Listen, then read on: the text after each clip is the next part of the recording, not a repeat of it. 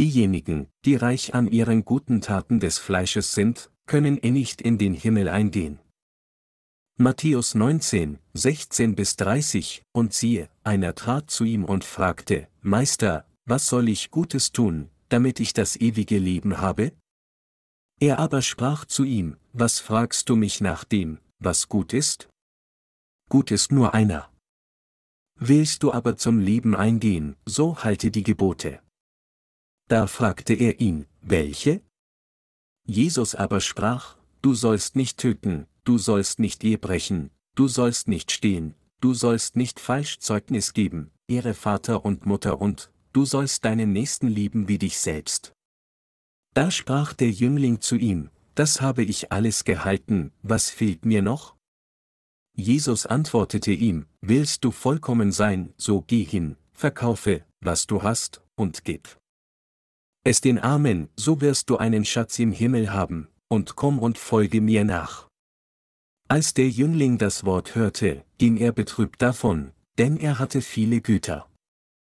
Jesus aber sprach zu seinen Jüngern, Wahrlich, ich sage euch, ein Reicher wird schwer ins Himmelreich kommen. Und weiter sage ich euch, es ist leichter, dass ein Kamel durch ein Nadelöhr gehe, als dass ein Reicher ins Reich Gottes komme.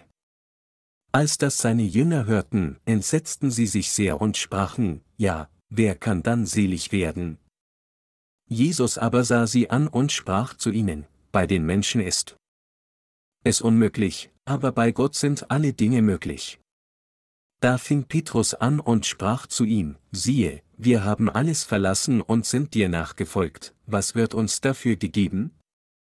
Jesus aber sprach zu ihnen, Wahrlich, ich sage euch, ihr, die ihr mir nachgefolgt seid, werdet bei der Wiedergeburt, wenn der Menschensohn sitzen wird auf dem Thron seiner Herrlichkeit, auch sitzen auf zwölf Thronen und richten die zwölf Stämme Israels.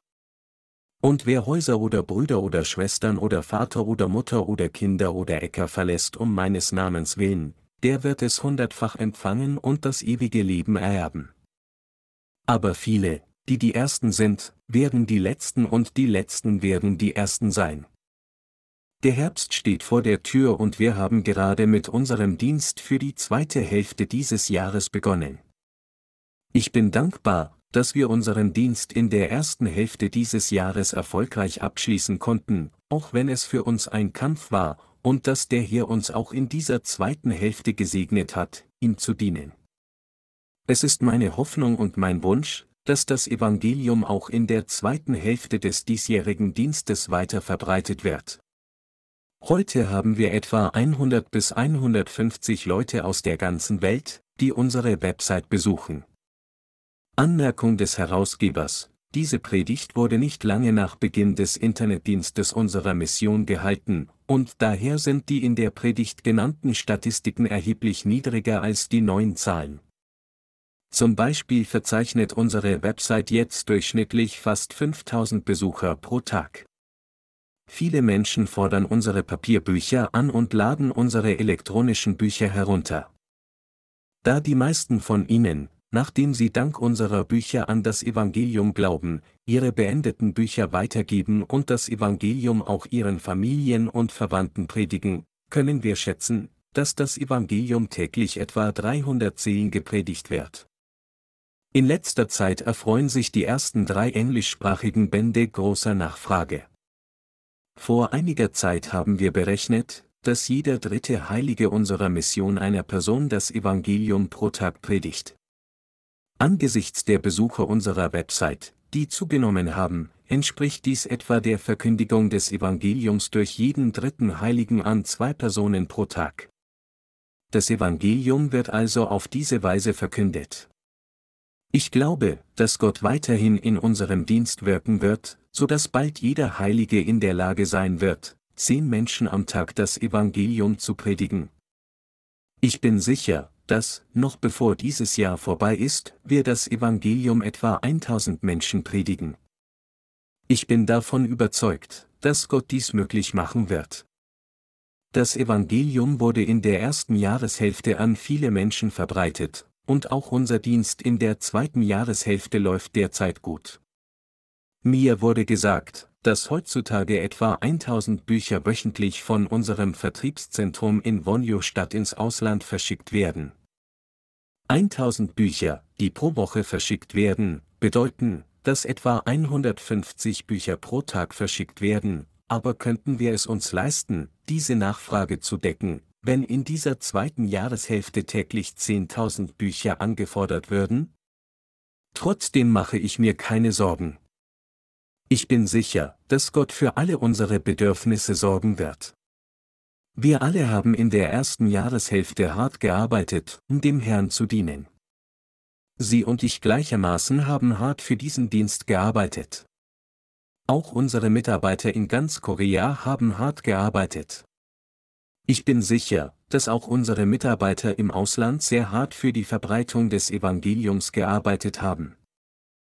Ich hoffe und bete, dass Gott uns in der zweiten Hälfte dieses Jahres, bevor wir unseren Winterexerzitien abhalten, noch mehr Segen schenkt.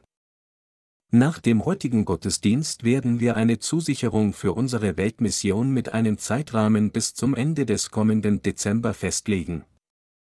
Ich bitte Sie alle den Betrag aufzuschreiben und einzureichen, den Sie nach Überzeugung Ihres Herzens darbringen möchten, um Gott zu dienen. Einige von Ihnen denken vielleicht, ich habe kein Geld, was kann ich also tun?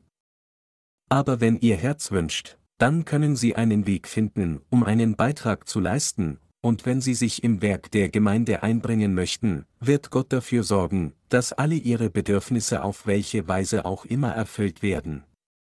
Aber wenn Sie nicht über eine solche Einstellung verfügen und sich sagen, ich bin nicht in der Lage, einen Beitrag zu leisten. Ich würde gern, aber ich kann einfach keine Zusage machen, dann wird Ihr Glaube selbst zugrunde gehen. Und selbst wenn das Evangelium in dieser zweiten Hälfte verbreitet wird, würde es nichts mit ihnen zu tun haben. Es würde sie hindern, Gottes Segnungen zu empfangen. Auch wenn die Umstände schwierig für sie sein mögen, müssen sie dem Herrn nur ihr Herz und ihren Glauben anbieten. Wenn sie ihm nicht direkt mit ihrem materiellen Besitz dienen können, können sie in der Gemeinde indirekt bei ihrem Werk helfen. Wir sollten uns daher alle gemeinsam an der Verbreitung des Evangeliums beteiligen. Diejenigen, die keine Beiträge darbringen können, können mit ihren Gebeten die Evangelisation unterstützen und sich, wenn auch in geringerem Umfang, tatsächlich am Werk der Gemeindewerk beteiligen. Sind Sie froh, dass der Herbst nun vor der Tür steht? Ich mag den Herbst, wenn es kühl ist.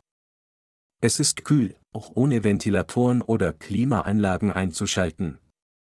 Mit seiner leichten Brise und dem Zirpen der Grillen und den zischenden Zikaden ist das Wetter perfekt, um ein Nickerchen zu machen oder die Bibel zu lesen. Dieser Sommer war sehr hart für uns. Es war eine sehr schwierige und anstrengende Saison für uns. Wenn Sie zu müde sind, müssen Sie dies zugeben und sich für ein paar Tage ausruhen, um wieder Kraft zu tanken.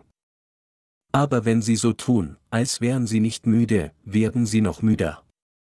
Sie würden dann an Erschöpfung sterben, noch bevor der Herr kommt. Wenn sie zumindest ihre Schwachheit vor Gott zum Ausdruck bringen, indem sie sagen, Herr, ich bin so müde, werden sowohl ihr Herz als auch ihr Glaube erneuert werden. Kürzlich wurde dieses Gemeindegebäude, das wir gemietet hatten, an jemand anderen verkauft. Aber der neue Besitzer wird hier nicht einziehen, es besteht als kein Grund zur Sorge. Selbst wenn wir gebeten werden zu gehen, können wir einfach an einen anderen Ort ziehen. Es ist zwar gut, längere Zeit an einem Ort zu leben, aber es ist auch gut, hin und wieder umzuziehen, um sich neuen Umständen zu stellen. Wir sind entschlossen, unter allen Umständen mit erneuerten Herzen zu arbeiten, Bisher haben wir das Beste aus diesem Gebäude herausgeholt, aber da es an einen professionellen Immobilieninvestor verkauft wurde, müssen wir nun mit ihm über einen neuen Mitvertrag verhandeln. Ich bitte Sie alle, für diese Angelegenheit zu beten, damit ein neuer Mietvertrag mit angemessenen Bedingungen unterzeichnet werden kann. Obwohl wir in der ersten Hälfte dieses Jahres einige Erfolge erzielt haben, hoffe ich, das Evangelium in der zweiten Hälfte noch mehr verbreiten zu können. Ich selbst würde gern mit den Studenten unserer Missionsschule reisen und das Evangelium mit ihnen verbreiten, und ich würde auch gern jede Zweiggemeinde in Korea besuchen und das Evangelium predigen. Wenn möglich, möchte ich mich von jetzt an und für eine Weile lieber auf die Verbreitung unserer Bücher als auf deren Herstellung konzentrieren. Bis zu diesem Jahr haben wir viele Bücher veröffentlicht. Wir haben bis jetzt hart gearbeitet, um das Fundament des Evangeliums zu legen. Wir haben eine Reihe von Bänden über das Evangelium aus Wasser und Geist veröffentlicht und arbeiten derzeit in letzter Minute an einer Sammlung von Predigten über das apostolische Glaubensbekenntnis, um sie bald zu veröffentlichen. Ich bin der festen Überzeugung, dass wir das Evangelium überall verbreiten können, wenn wir so weitermachen wie bisher. Deshalb bin ich davon überzeugt, dass wir in dieser zweiten Hälfte das Evangelium noch energischer verbreiten können. Sind Sie sich dessen auch sicher? Mittlerweile verbreiten wir das Evangelium über das Internet an viele Orte auf der ganzen Welt.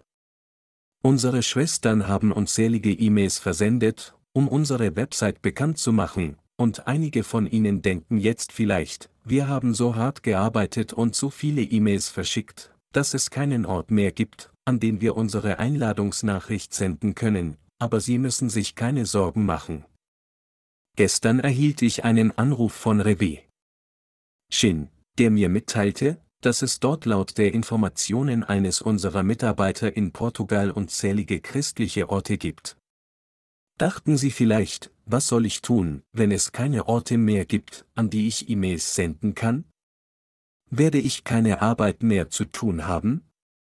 Sorgen Sie sich nicht, ich werde einige erstaunliche Arbeiten für Sie alle vorbereiten. Kürzlich lasen einige Japaner unsere Bücher und empfingen die Vergebung der Sünden. Wenn sich die Botschaft des Evangeliums durch diese Menschen verbreitet wird, werden noch mehr Menschen dazu kommen, die Vergebung ihrer Sünde zu empfangen. Obwohl es auf der ganzen Welt viele Seelen gibt, die die Vergebung ihrer Sünden erhalten haben, kennen wir nicht das volle Ausmaß, weil nicht jeder uns kontaktiert. Auch wenn wir hier gerade versammelt sind, entfaltet sich das Evangelium weiter und Menschen empfangen weiterhin die Vergebung ihrer Sünden. Ein Pastor in Afrika hat uns erzählt, dass er jetzt an dieses Evangelium glaubt und es seiner Versammlung lehrt. Wir haben auch von einem kanadischen Pastor gehört, der unsere Bücher jetzt als Lehrbücher für das Bibelstudium seiner Gemeinde verwendet. Doch dies ist nicht einfach die Spitze, das Werk für das Evangelium entfaltet sich auf der ganzen Welt in weit größeren Zahlen und Stärke, auch wenn wir nicht alles hören. Gottes erstaunliches Werk entfaltet sich überall. Ich bin überzeugt, dass das Evangelium jetzt zig Millionen Mal mehr als unsere Arbeit verbreitet wird. Bis zu dem Tag, an dem der Herr wiederkommt, wird das Evangelium weiterhin energisch verbreitet. Das Evangelium wird unaufhörlich gepredigt, bis es auf der ganzen Welt in den nächsten Jahren verbreitet ist, und diejenigen, die glauben wollen, werden glauben, während diejenigen, die nicht glauben wollen, nicht glauben werden. Ich glaube, dass Gott dies alles bewerkstelligen wird. Glauben Sie auch so, oder? Je mehr Zeit vergeht, desto schneller wird auch die Verkündung des Evangeliums. Es ist noch nicht allzu lange her, als wir voller Freude sahen, dass die Zahl der täglichen Besucher unserer New Life Mission auf über 100 anstieg, aber jetzt haben wir über 200 Menschen pro Tag, die unsere Bücher anfordern. Anfangs wurde nur eine Handvoll Bücher pro Tag verschickt, aber bald waren wir erfreut, 30 Bücher und dann 50 Bücher pro Tag versenden zu können, und wir klatschten alle vor Freude, als die Zahl über 100 Bücher pro Tag stieg. Nach einer Weile schienen wir jedoch etwas weniger gerührt zu sein, da wir uns daran gewöhnt hatten, weit über 100 Bücher pro Tag zu versenden. Aber ich bin sicher, dass wir erneut vor Freude klatschen werden, wenn der tägliche Versand 500 Bücher erreicht. Und wir werden wieder klatschen, wenn die Zahl 1000 erreicht, und wieder klatschen, wenn das Evangelium täglich 5000 Menschen erreicht. Vielleicht ist es, weil unsere Herzen zu selbstzufrieden, desensibilisiert oder kühner geworden sind, dass die üblichen Zahlen nicht so viel Reaktionen auslösen. Es gibt nichts Besseres als die Tatsache, dass wir in der Lage sind, das Werk des Herrn unabhängig von den Angelegenheiten der Welt auszuführen, und dass wir das Evangelium mit all unserer Hingabe predigen. Wir lieben es, dieses Evangelium zu predigen, aber Gott liebt uns auch. Der Titel unserer Erweckungstreffen für die zweite Hälfte dieses Jahres lautet Darlegung des Buches der Offenbarung. Wie der Titel schon sagt, befasst sich das Hauptthema mit der Frage, wie sich diese Welt in Zukunft verändern wird. Ich bitte zu Gott, dass er viele Seelen zu einem dieser für die nächste Woche geplanten Erweckungstreffen schickt, und ich bin auch sicher, dass Gott tatsächlich viele Seelen schicken wird. Ich bitte unsere Studenten an der Missionsschule und unsere Mitarbeiter, Gemeinschaft mit diesen neuen Seelen zu teilen. Es ist sehr wichtig, Gemeinschaft individuell mit jeder Seele zu teilen. Ich hoffe und bete, dass viele Seelen zu diesem Erweckungstreffen kommen würden, so viele, dass uns der Platz ausgeht. Wie die Bibel sagt, dass Glaube die Substanz der Dinge ist, auf die wir hoffen, und der Beweis der Dinge, die wir nicht sehen, sollten wir groß träumen. Und wir sollten beten und darauf vertrauen, dass Gott unsere Träume wahr werden lässt. Würde Gott uns dann nicht antworten? Ich bete zu Gott, Ihnen viele Segnungen zu schenken und auch die Gemeinde reichlich zu segnen. Heute lesen wir hier gerade Matthäus 19, 16 bis 30. In den Versen 16 bis 17 heißt es, und siehe, einer trat zu ihm und fragte, Meister, was soll ich Gutes tun, damit ich das ewige Leben haben? Er aber sprach zu ihm, Was fragst du mich nach dem, was gut ist? Gut ist nur einer. Dieser Mann hier dachte, dass man ewiges Leben erlangen könnte, indem man einige tugendhafte Taten vollbringt. Mit anderen Worten, er dachte, dass, wenn er gute Taten täte, er ewiges Leben empfangen könnte, um niemals zu sterben, sondern immer zu leben, und in das Himmelreich gelangt. Allerdings sagte Jesus hier, dass niemand gut außer einer ist. Tatsächlich ist das Tun guter Werke für uns, an das Evangelium aus Wasser und Geist zu glauben, durch das Gott uns gerettet hat, und die Vergebung unserer Sünden anzunehmen. Es ist eine Tugend, die Vergebung der Sünde anzunehmen, die Gott uns gegeben hat, und es ist auch ein Tugend diese Erlösung, die er uns gegeben hat, denen zu predigen, die sie immer noch nicht kennen. Was soll ich tun, damit ich ewiges Leben habe? Der in der heutigen Schriftpassage gezeigte Mann sprach nicht aus einer Perspektive des Glaubens, sondern er sprach über seine eigenen guten Taten des Fleisches, über die eigenen Tugenden der Menschheit. Deshalb sagte Jesus zu ihm, Warum nennst du mich gut? Niemand ist gut außer einer. Diese Passage bedeutet, dass der Himmel nicht durch gute Taten betreten wird. Es bedeutet auch, dass gute Taten die eigenen Sünden nicht auslöschen können. Dennoch scheiterte dieser Mann es zu erkennen, und so sagte Jesus zu ihm, wenn du zum Leben eingehen willst, halte die Gebote. Er fragte, welche? Jesus sagte dann zu ihm, du sollst nicht töten, du sollst nicht Ehe brechen, du sollst nicht stehlen, du sollst nicht falsch Zeugnis geben, ehre Vater und Mutter und, du sollst deinen Nächsten lieben wie dich selbst. Der junge Mann antwortete daraufhin, all diese Dinge habe ich von meiner Jugend an gehalten. Was fehlt mir noch? Da sagte Jesus zu ihm, willst du vollkommen sein, so geh hin, verkaufe, was du hast, und gib es den Armen, so wirst du einen Schatz im Himmel haben, und komm und folge mir nach. Es steht jedoch geschrieben, dass, als der Jüngling das Wort hörte, er betrübt davon ging, denn er hatte viele Güter. Als Jesus diesem Jüngling sagte, die Gebote zu halten, fragte er ihn selbstbewusst, welche Gebote er halten sollte. Also zählte Jesus sie ihm auf, du sollst nicht töten, du sollst nicht Ehe brechen, du sollst nicht stehlen, du sollst nicht falsch Zeugnis geben, ehre deinen Vater und deine Mutter, und du sollst deinen Nächsten lieben, wie dich selbst. Der Mann sagte dann zu Jesus, all diese Dinge habe ich seit meiner Jugend gehalten. Was fehlt mir noch?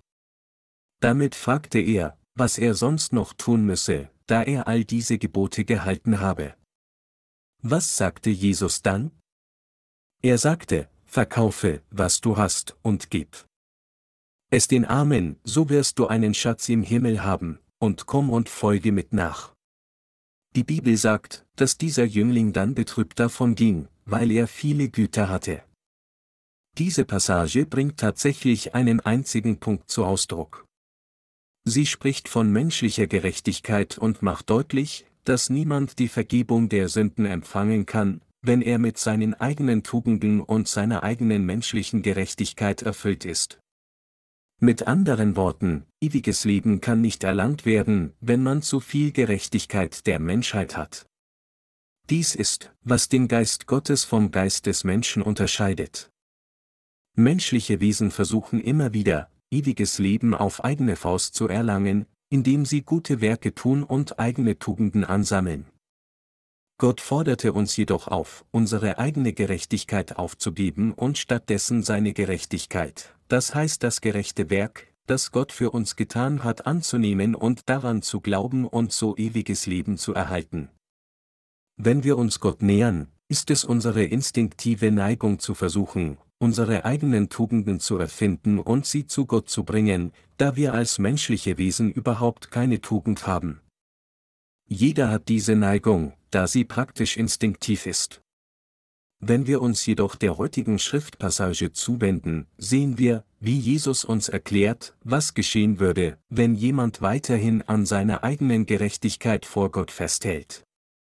Es ist leichter, dass ein Kamel durch ein Nadelöhr gehe, als dass ein Reicher ins Reich Gottes kommt.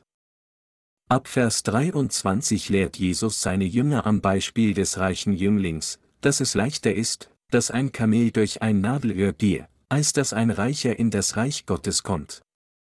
Können Sie sich vorstellen, dass jemals ein Kamel durch ein Nadelöhr geht? Denken Sie darüber nach, wie klein ein Nadelöhr ist. Es ist nicht nur schwer, dass ein Kamel durch solch ein kleines Loch geht, sondern es ist völlig unmöglich. Doch noch schwieriger ist es, dass ein Reicher in das Himmelreich eingeht. Mit anderen Worten, Jesus sagte, dass es für die Reichen noch unmöglicher sei, in das Reich Gottes einzugehen. Von welcher Art von reichen Menschen sprach Jesus hier? Der reiche Mann bezieht sich hier auf jemanden, der in seinem Herzen reich ist. Jesus sprach nicht von materiell wohlhabenden Menschen. Werfen Sie einen Blick auf diesen Jüngling.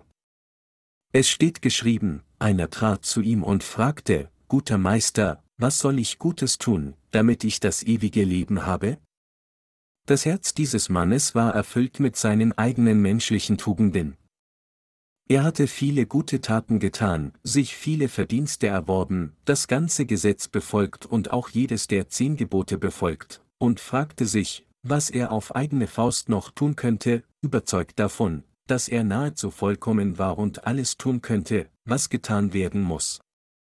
Angesichts der Tatsache war er natürlich reich im Herzen. Mit anderen Worten, er war ein reicher Mann, weil sein Herz reich voller eigener Tugenden war.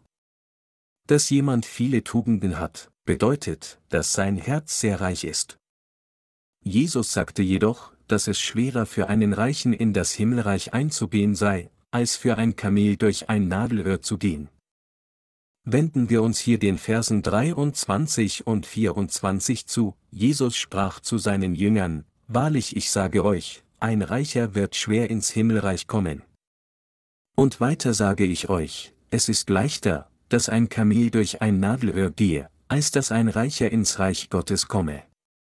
Jesus zog einen Vergleich, um zu veranschaulichen, dass es für ein Kamel leichter durch ein Nadelöhr zu gehen sei, als für einen Reichen ins Himmelreich einzutreten. Sie wissen alle, was ein Kamel ist, richtig? Was eine Nadel betrifft? Heutzutage macht kaum noch jemand Handarbeiten, aber alle wissen, was eine Nadel ist. Das Nadelöhr ist so klein, dass eine Großmutter mit Sehschwäche ihr Enkelkind bitten muss, für sie den Faden durch das Nadelöhr zu führen. Wenn nicht einmal ein Finger durch ein Nadelöhr passt, wie kann dann ein Kamel, ein Tier, das um ein Vielfaches größer als ein Mensch ist, jemals hindurchgehen? Selbst die größte Tür ihres Zuhauses bietet kaum Platz für das Durchgehen eines Kamels. Sie können niemals mit ihren eigenen menschlichen Tugenden das Himmelreich betreten. Es ist schwieriger für jemanden mit vielen menschlichen Tugenden in den Himmel zu gelangen, als für ein Kamel durch das Nadelöhr zu gehen. Selbst wenn es ein Weg für ein Kamel gäbe, irgendwie durch ein Nadelöhr zu gehen, ist es absolut unmöglich für jemanden, der mit seinen eigenen menschlichen Tugenden erfüllt ist, in den Himmel einzutreten.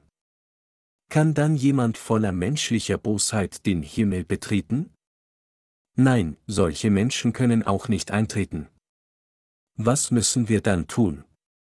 Jesus sagte hier, bei den Menschen ist es unmöglich, aber bei Gott sind alle Dinge möglich. Dies bedeutet, dass wir, da Gott selbst Mensch wurde und zu uns auf diese Erde kam und uns durch das Evangelium aus Wasser und Geist gerettet hat, nur daran glauben müssen. Doch diejenigen, die zu viele eigene menschliche Tugenden auf eigene Faust haben, glauben nicht an Jesus. Es gibt viele Religionen auf dieser Welt. Beim Christentum geht es eigentlich nicht um eine Religion, sondern es dreht sich alles um geistlichen Glauben. Aber lassen Sie uns einen Blick auf einige Aspekte der Religionen werfen, die viele Anhänger haben und rund um den Globus verbreitet sind. Jede Religion hat ihre jeweiligen Lehren. Das konfuzianische Glaubensbekenntnis zum Beispiel lehrt, dass man auf dieser Erde ein aufrichtiges Leben führen und Tugenden praktizieren sollte, während der Buddhismus lehrt, dass man im nächsten Leben in eine bessere Position reinkarniert werden kann, wenn man sich anstrengt, gute Taten zu tun und genügend Tugenden ansammelt. Betrunken von der Religion glauben Menschen daran und folgen den Lehren, aber ich werde dieses Thema in einem anderen Buch behandeln. Wenn Sie dieses Buch lesen, werden Sie klar verstehen, was es ist, was die Menschheit tut, und was es bedeutet, eigene menschliche Tugenden anzusammeln. Dies ist eigentlich das, auf was der Herr in der heutigen Schriftpassage hingewiesen hat. Als ein reicher Jüngling fragte, was soll ich Gutes tun, damit ich das ewige Leben habe? sagte Jesus zu ihm, gut ist nur einer. Willst du aber zum Leben eingehen, so halte die Gebote. Und er gab ihm der Reihe nach die wichtigsten Gebote. Der Jüngling fragte dann, ich habe all diese Gebote gehalten, und so, was fehlt mir noch? Jesus sagte dann zu ihm, Hast du? Dann verkaufe all deine Güter und gib sie den Armen. Du wirst dann in der Lage sein, ins Leben einzugehen. Unsere Güter verkaufen bedeutet, dass wir all unsere menschlichen Tugenden wegwerfen müssen. Besitzt die Menschheit überhaupt irgendeine Tugend? Nein, in der Tat ist die Menschheit völlig frei von jeglicher Tugend. Während Gott uns sagte, Hilf deinem Nächsten und liebe ihn, wie du deinen eigenen Körper liebst, kann dies wirklich jemand von uns tun? Natürlich ist Gott dazu mehr als in dieser Lage, dies zu tun. Denn Jesus Christus, Gott selbst und unser Schöpfer, verließ seine Herrlichkeit und den herrlichen Thron des Himmels und kam auf diese Erde verkörpert im Fleisch des Menschen, um uns zu retten. Und er nahm durch seine Taufe alle Sünden der Menschheit auf seinen eigenen Leib, ging ans Kreuz, trug die Strafe, die der Menschheit vorbehalten war, an ihrer Stelle, wurde gekreuzigt, um sein Blut zu vergießen, starb anstelle der Menschheit, stand wieder von den Toten auf und hat uns dadurch gerettet. Dies ist etwas, was nur Gott tun kann. Hat dann die Menschheit irgendeine Tugend? Nein, sie hat überhaupt keine Tugend. Obwohl Gott sagte, liebe deinen Nächsten wie deinen Leib, hassen Menschen einander, stechen sich gegenseitig in den Rücken und verletzen sich gegenseitig. Der Konfuzianismus lehrt seinen Anhängern auch, einander zu lieben, ebenso wie der Buddhismus und der Islam, aber egal wie die Menschheit auf diese Weise gelehrt wird, menschliche Wesen sind einfach nicht in der Lage, das Gebot, einander zu lieben, zu halten, und deshalb brechen sie es immer wieder. Obwohl Menschen denken, dass sie auf ihre eigenen Weise tugendhaft sind, ist niemand wirklich tugendhaft. Lassen Sie mich hier ein Beispiel zeichnen. Nehmen wir an, in einem Haus voller Menschen, die verzweifelt hungern und nichts zu essen haben, taucht irgendwie ein Leibbrot auf. Stellen Sie sich vor, all diese Leute sind Freunde und sitzen um den Brotleib herum und starren ihn an.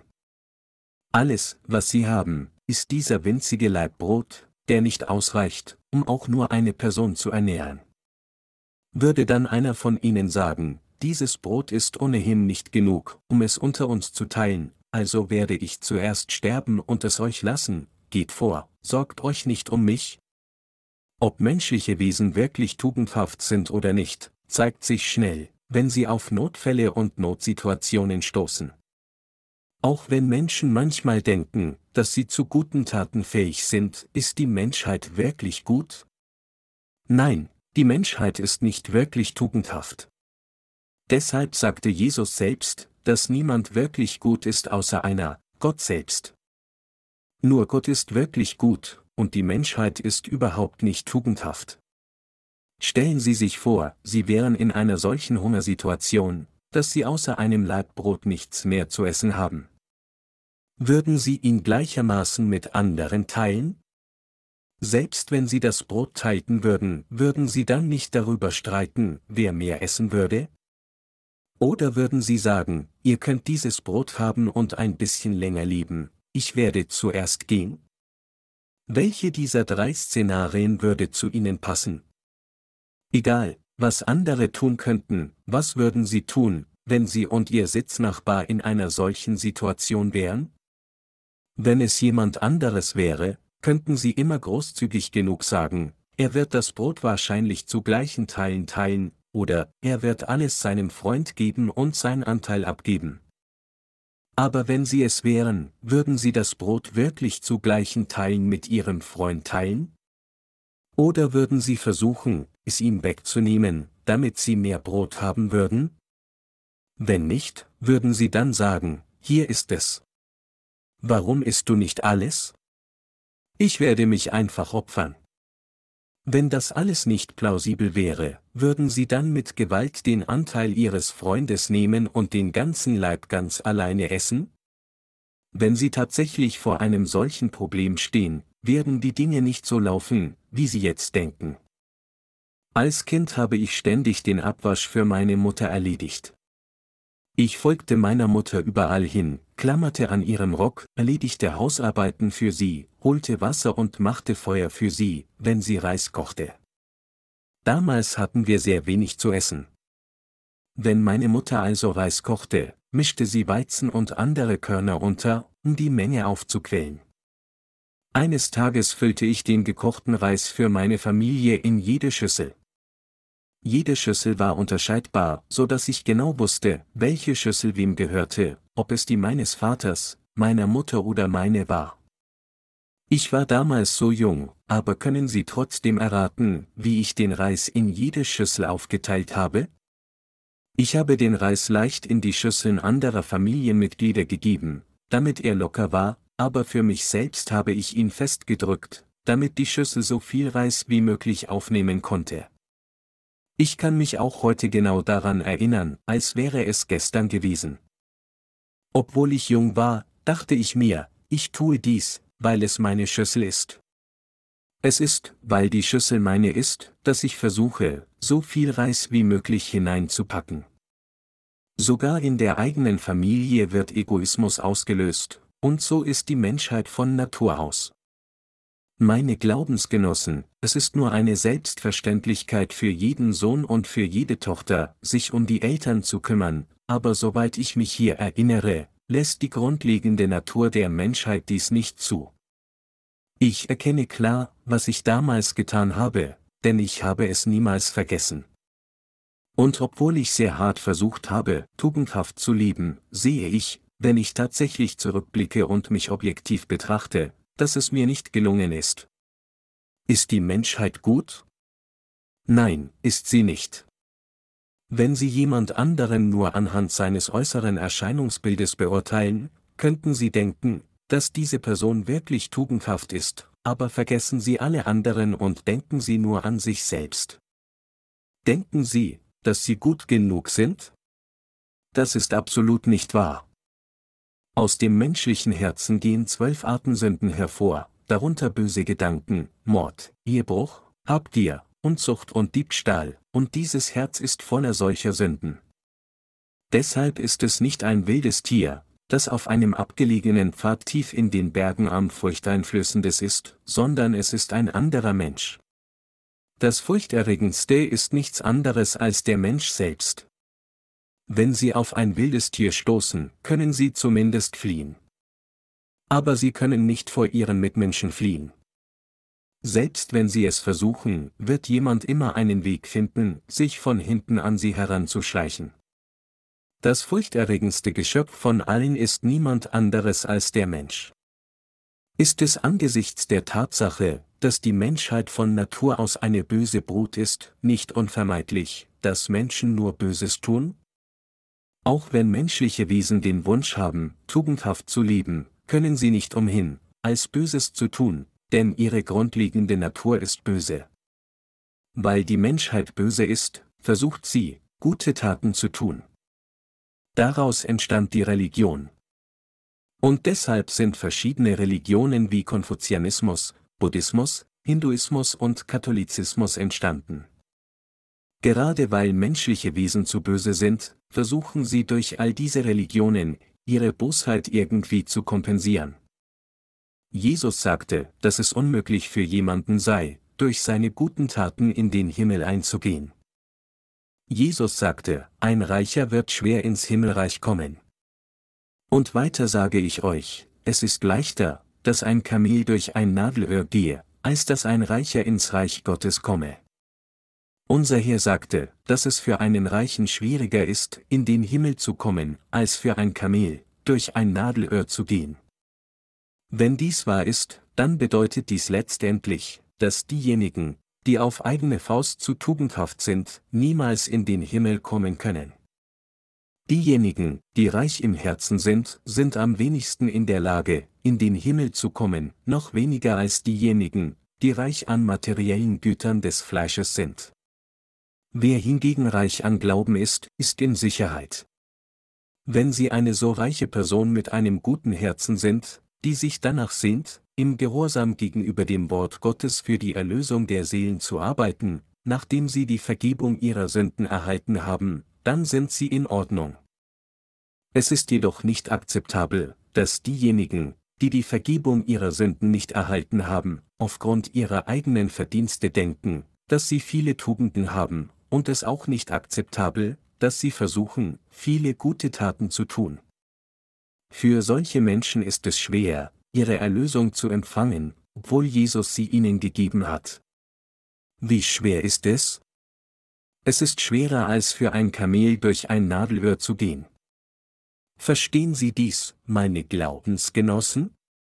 Deshalb sagt der Herr zu uns, bei den Menschen ist es unmöglich, aber bei Gott sind alle Dinge möglich. Mit anderen Worten, während es für Menschen völlig unmöglich ist, auf eigene Faust die Erlösung zu erlangen, ist es bei Gott mehr als möglich. Wie vollbrachte Gott dann die Erlösung der Menschheit? Es steht geschrieben, denn so sehr hat Gott die Welt geliebt, dass er seinen eingeborenen Sohn gab, damit alle, die an ihn glauben, nicht verloren werden, sondern ewiges Leben haben. Johannes 3, 16. So hat Gott die Menschheit gerettet. Gott hat alle Sünden der Menschheit ausgelöscht, indem er seinen Sohn auf diese Erde sandte und diesen eingeborenen Sohn taufen und so alle Sünden der Menschheit auf ihn übertragen ließ, indem er ihn die Sünden der Welt ans Kreuz tragen und ihn zum Tode kreuzigen ließ. Es ist, weil Gott das rechte Werk für uns getan hat, das gute Werk, uns zu retten, dass wir unsere Erlösung durch Glauben an dieses Werk erhalten haben. Als Jesus sagte, bei Menschen ist es unmöglich, aber bei Gott sind alle Dinge möglich, sagte er, dass es Gott selbst war, der uns gerettet hat. Meine Glaubensgenossen, wir alle sollten Gott für den Erlass unserer Sünden dankbar sein, jeden Tag darüber nachsinnen und es immer wieder in unsere Herzen einmeißeln. Sind menschliche Wesen von Natur aus gut? Nein. Wie wir immer wieder aus unseren Alltagserfahrungen entdecken, sind wir überhaupt nicht tugendhaft. Selbst wenn es um unser Leben nach der Vergebung unserer Sünden geht, ist alles andere, was wir tun, abgesehen von dem, was wir tun, um dem Evangelium und Gott zu dienen, alles böse. Ist dies nicht wahr? Genau aus diesem Grund sagte Jesus, dass wir unsere eigenen menschlichen Tugenden wegwerfen müssen. Selbst nachdem wir die Vergebung unserer Sünden erhalten haben, dürfen wir unsere eigene menschliche Güte nicht zur Schau stellen. Was genau ist dann die eigene Tugend der Menschheit? Es geht darum, andere mit fleischlicher Tugend zu behandeln. Wir müssen unsere Bemühungen, anderen nur in fleischlicher Hinsicht zu helfen, aufgeben und aufhören, nur humanistisches Mitgefühl zu hegen. Stattdessen müssen wir geistlich tugendhaft sein. Wir müssen einen geistlichen Glauben haben. Geistlich tugendhaft zu sein bedeutet zu glauben, dass Jesus Christus die Sünden der Welt durch seine Taufe, die unsere Sünden ausgelöscht hat, auf sich genommen hat und dass er uns gerettet hat, indem er gekreuzigt wurde, sein Blut zum Tode vergoss und von den Toten auferstanden ist. Und es geht auch darum, dieses Evangelium zu predigen. Die Vergebung unserer Sünden durch Glauben an dieses Evangelium zu empfangen, uns der Verbreitung dieses Evangeliums zu widmen, dafür zu beten und dem Evangelium mit der Überzeugung zu dienen, dass Jesus auch die Sünden aller anderen ausgelöscht hat, ist dies, was wirklich tugendhaft ist. Atmen, um diesem Evangelium zu dienen, Geld für den Dienst verdienen und für solches Ziel leben, das ist die Art und Weise, wie wir tugendhaft leben. Alles andere ist böse. Deshalb beginnen diejenigen, die zu viele eigene menschliche Tugenden haben, zunächst an Gott zu glauben, aber in vielen Fällen verzichten sie am Ende auf ihren Glauben und entfernen sich von Gott. Meine Glaubensgenossen, Sie müssen Ihre eigene menschliche Tugendhaftigkeit wegwerfen. Die Menschheit hat tatsächlich keine Tugend, um von ihr zu sprechen. Dem Menschen mangelt es aufgrund seiner ursprünglichen Natur an jeglicher Tugend. Wir müssen erkennen, dass das, was wirklich tugendhaft ist, dem Evangelium aus Wasser und Geist zu dienen ist, sobald man durch Glauben daran gerettet ist. In 1. Korinther 10 Uhr und 31 Minuten steht geschrieben, ob ihr nun esst oder trinkt oder was ihr auch tut, das tut alles zu Gottes Ehre. Indem wir diese Passage als das Ziel unseres Lebens nehmen, müssen wir glauben, dass alles, was wir für dieses Evangelium tun, richtig ist. Auch wenn ich immer noch in dieser Welt lebe, so wie Sie auch in dieser Welt leben, glaube ich, dass es ein wahrer Segen für uns ist, ganz für den Herrn zu leben, und ich danke ihm oft dafür, dass er uns erlaubt, ein solches Leben zu führen. Wie viele Verlockungen wären bereit, um unser Herz wegzulocken, wenn wir uns nicht ganz diesem Werk widmen würden? Darüber hinaus sind wir nicht in der Lage, mehrere Aufgaben gleichzeitig zu erledigen, aber wir sind nun in der Lage, uns ganz dem Werk des Herrn zu widmen, also, wie dankbar sollten wir sein?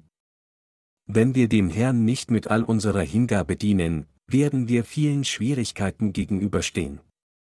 Ich bin so dankbar und so froh, dass Gott mich gesegnet hat, mein ganzes Leben lang dem Herrn zu dienen. Ich bin so glücklich, dass die Hingabe meines Herzens nicht geteilt ist. Es ist auch gut für Sie, wenn es möglich ist, ganz für den Herrn zu leben. Wenn Sie Ihr ganzes Leben dem Herrn widmen, ohne dass Ihre Gedanken woanders abschweifen, dann werden Sie auch vermeiden, Ihre Zeit nutzlos zu verschwenden. Natürlich könnten Sie sich dessen unsicher sein, weil Sie so vorher nicht gelebt haben, aber sobald Sie Ihr ganzes Leben Gott widmen, werden Sie entdecken, dass es voller Freude ist. Denn wenn Sie für diesen Zweck leben, wird Gott Sie segnen. Wenden wir uns nun hier den Versen 27 bis 30 zu, da fing Petrus an und sprach zu ihm, siehe, wir haben alles verlassen und sind dir nachgefolgt, was wird uns dafür gegeben? Jesus sprach zu ihnen, Wahrlich ich sage euch, ihr, die ihr mir nachgefolgt seid, werdet bei der Wiedergeburt, wenn der Menschensohn sitzen wird auf dem Thron seiner Herrlichkeit, auch sitzen auf zwölf Thronen und richten die zwölf Stämme Israels. Und wer Häuser oder Brüder oder Schwestern verlässt um meines Namens willen, der wird es hundertfach empfangen und das ewige Leben ererben. Aber, wie viele, die die Ersten sind, werden die Letzten und die Letzten werden die Ersten sein. Diejenigen, die viel um des Herrn verlieren, haben um des Herrn willen in Wirklichkeit viel zu gewinnen. Auch wenn es um materiellen Besitz geht, wenn sie um des Herrn willen viel verlieren, werden sie um des Herrn willen auch viel gewinnen. Und ewiges Leben ist ihr sicherer Lohn. Wir wurden durch Glauben gerettet, nicht durch unsere eigenen menschlichen Tugenden, sondern durch Glauben an die Gerechtigkeit Gottes, an die Erlösung, die Gott uns brachte. Und wenn wir danach um des Herrn willen viele Verluste erlitten haben, dann werden wir um des Herrn willen auch viel gewinnen. Dies ist gemeint, als Jesus sagte, so werden die Letzten die Ersten und die Ersten die Letzten sein, Matthäus 20 Uhr und 16 Minuten. Wer sind dann tatsächlich die Ersten? Wer sind die geistlich Fortgeschrittenen? Diejenigen, die für den Herrn vieles aufgegeben haben, sind die geistlich Fortgeschrittenen. Jemand, der für den Herrn viele Dinge aufgegeben hat, ist der Erste, und jemand, der nicht viel aufgegeben oder verloren hat, selbst nachdem er dem Herrn begegnet ist, ist der Letzte. Diejenigen, die um des Herrn willen viel verloren haben, sind die geistlich Fortgeschrittenen. Wenn wir diejenigen betrachten, die im Glauben zurückbleiben, sehen wir, dass sie um des Herrn willen absolut nichts verloren haben. Ihr Glaube ist tagtäglich so. Aber was diejenigen betrifft, die für den Herrn viele Verluste erlitten haben, die energisch für das Evangelium vorwärts laufen, gedeihen auf dieser Erde auch. Haben Sie jemals gesehen, dass jemand, der dem Herrn dient, hungert? Niemand, der wahrhaftig für den Herrn und sein Evangelium lebt, wird jemals hungern. Dies sind nicht einfach meine eigenen Worte, sondern Jesus sagte auch, Wahrlich, ich sage euch, es ist niemand, der Haus oder Brüder oder Schwestern oder Mutter oder Vater oder Kinder oder Äcker verlässt um meinetwillen und um des Evangeliums willen, der nicht hundertfach empfange, jetzt in dieser Zeit Häuser und Brüder und Schwestern und Mütter und Kinder und Äcker mitten unter Verfolgung, und in der zukünftigen Welt das ewige Leben, Markus 10, 29 bis 30. Sie werden diese Belohnung mit Sicherheit erhalten. Stimmen Sie mir zu? Außerdem ist es für diejenigen, die für den Herrn leben, unmöglich, ihren Glauben zu verlieren. Deshalb ist es so gut, für den Herrn zu leben. Früher hatte ich viele Bekannte, Freunde aus meiner Seminarzeit, Familienmitglieder und nahe Verwandte, aber ich habe sie alle verloren, sobald ich die Vergebung meiner Sünden erhielt. Mein Herz brach jedes Mal, wenn ich einen von ihnen verlor. Tatsächlich habe ich sie nicht nur verloren, sondern, noch schlimmer, sie haben mich verfolgt. Aber was geschah als nächstes? Als ich mich der Bibel zuwandte, fand ich die Verheißung des Herrn, die lautet, Wahrlich, ich sage euch, es ist niemand, der Haus oder Brüder oder Schwestern oder Mutter oder Vater oder Kinder oder Äcker verlässt um meinetwillen und um des Evangeliums willen, der nicht hundertfach empfange, jetzt in dieser Zeit Häuser und Brüder und Schwestern und Mütter und Kinder und Äcker mitten unter Verfolgung, und in der zukünftigen Welt das ewige Leben, Markus 10, 29 bis 30. Ich glaube an dieses Wort. Als ich meine Familie des Fleisches verlor, hat Gott mir eine große geistliche Familie geschenkt. Tatsächlich sind sie es, die meine Brüder, meine Schwestern und meine Familie geworden sind. Ich habe so viele Familienmitglieder, die über ganz Korea und die ganz Welt verteilt sind. Wenn weltliche Menschen also mit ihren Familienmitgliedern prahlen, antworte ich ihnen mit den Worten, Sie sind zu wenig überzeugend, sich Ihrer Familie zu rühmen, wenn sie nur eine Handvoll ist. Haben Sie irgendeine Vorstellung davon, wie groß meine Familie ist? Ich habe Tausende und Millionen von Familienmitgliedern. Erkennen Sie, wie viele Familienmitglieder ich habe? Wenn ich alle meine Familienmitglieder nehme und sie nur jeweils einen Schlag auf die Köpfe dieser weltlichen Menschen geben würden, wären ihre Haushalte alle zerstört. Ich muss nicht einmal gegen sie kämpfen, es reicht aus, wenn jedes meiner Familienmitglieder einmal auf sie herumtrempelt.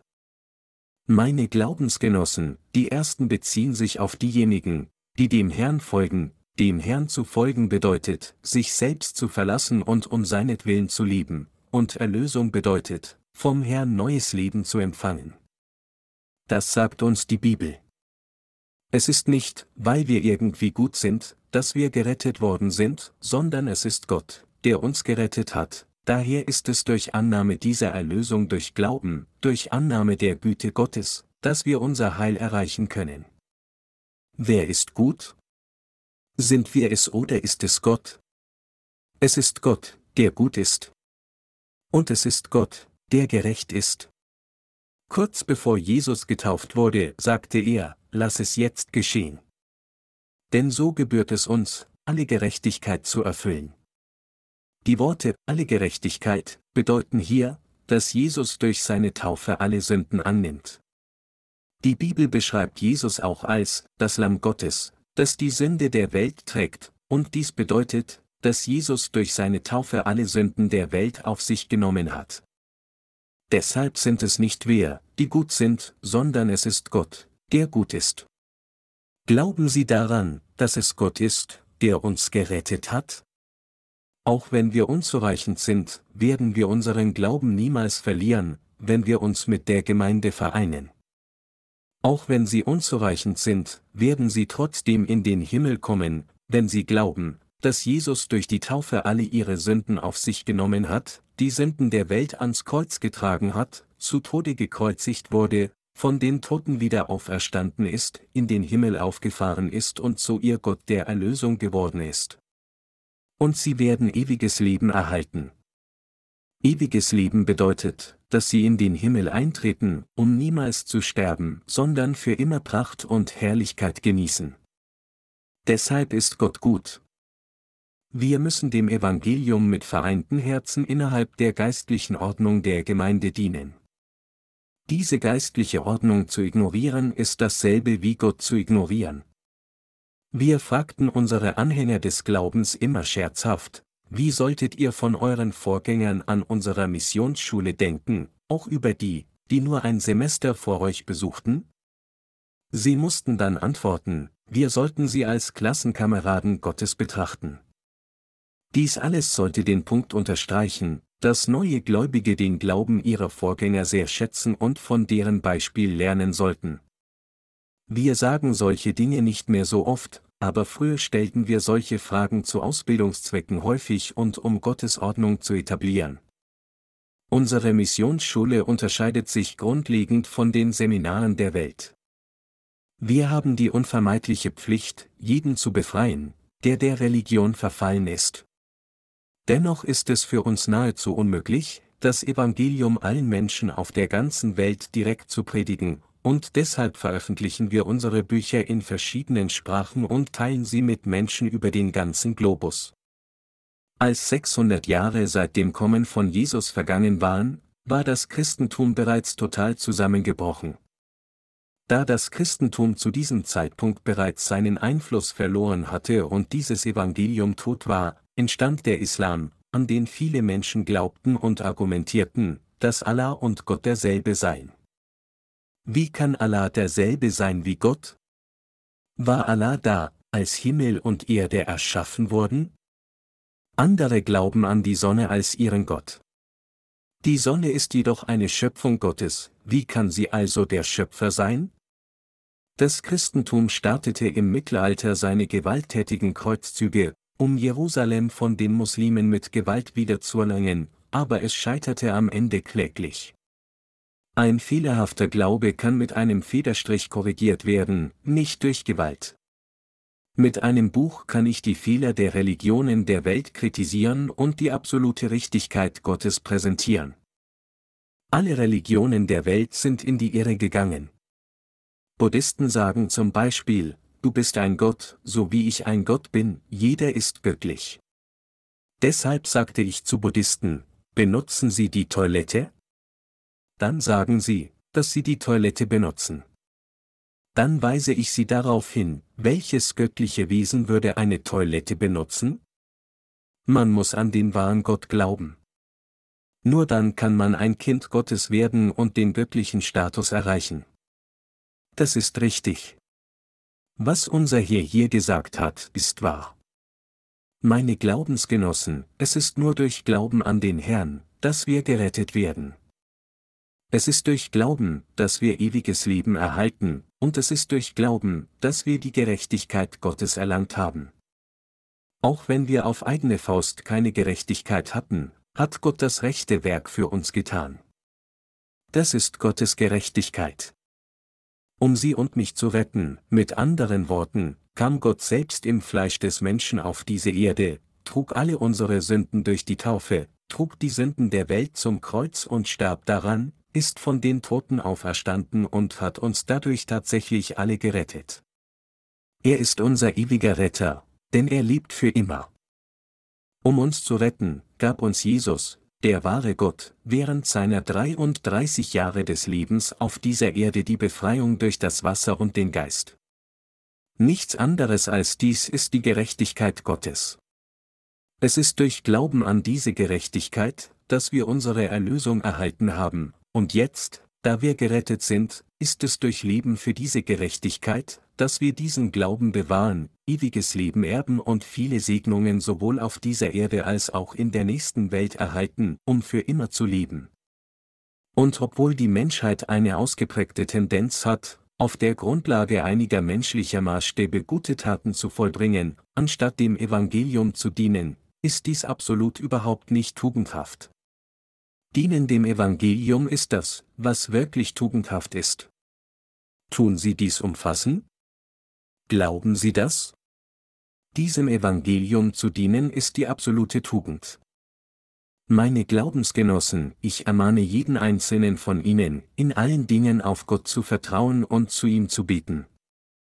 Es ist Gott, der uns segnet, es ist Gott, der uns ewiges Leben gibt, und es ist Gott, der all unsere Sünden erlässt. Gott hat uns ein für allemal die Vergebung der Sünden gegeben. Lassen Sie uns daher alle an dieses Evangelium glauben und unser Leben nach dem Wort Gottes leben, im Gehorsam gegenüber dem Herrn. Lassen Sie uns alle Gottes reichen Segen in unserem Leben empfangen.